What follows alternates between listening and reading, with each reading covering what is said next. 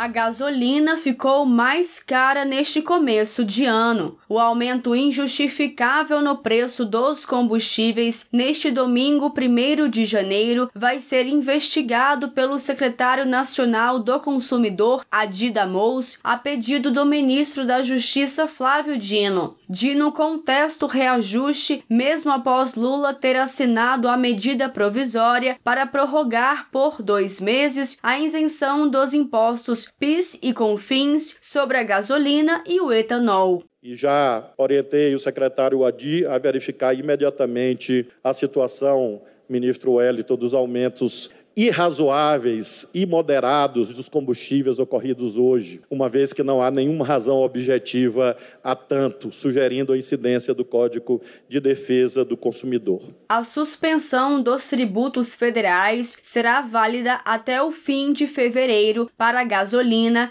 etanol, querosene de aviação e gás natural veicular, além de nafta. Para o diesel, biodiesel e gás de cozinha, a suspensão será até o fim de 2023. A prorrogação da suspensão dos impostos estava sendo discutida há semanas entre o ministro da Fazenda, Fernando Haddad, e o ex-ministro da Economia de Bolsonaro, Paulo Guedes. O senador Jean Paul Prates, do PT do Rio Grande do Norte, nomeado por Lula para comandar a Petrobras, ressalta que a medida vai permitir ao governo estudar uma nova política de preços dos combustíveis da empresa que possa proteger a população das oscilações do mercado internacional. De Brasília, Thaisa Vitória.